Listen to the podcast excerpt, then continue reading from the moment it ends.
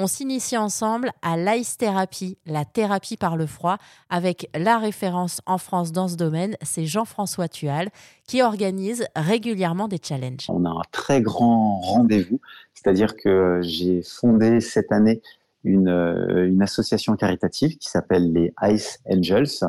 Et là, on va organiser une grande manifestation, une grande action solidaire au profit de mécénat chirurgie cardiaque. Ça va se passer à Gruissant, près de Narbonne. Et après avoir organisé l'année dernière euh, un record du monde qui était euh, celui du plus grand bain de glace de l'histoire avec la communauté, on s'est lancé un nouveau défi pour cette année, qui sera à nouveau une première mondiale. Et on va, on s'est donné le défi des 24 heures de la glace. C'est-à-dire qu'on va se relayer pendant 24 heures dans un bain de glace sans, sans casser la chaîne, je dirais.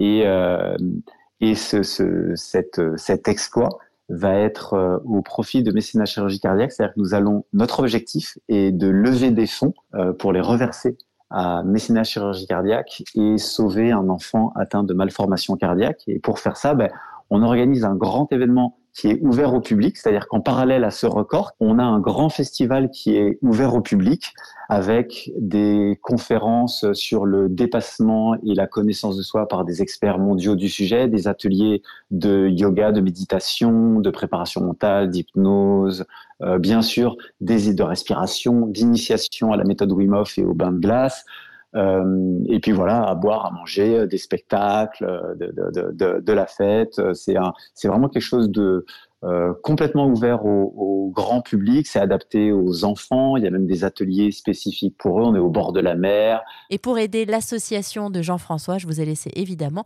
toutes les informations sur erzen.fr.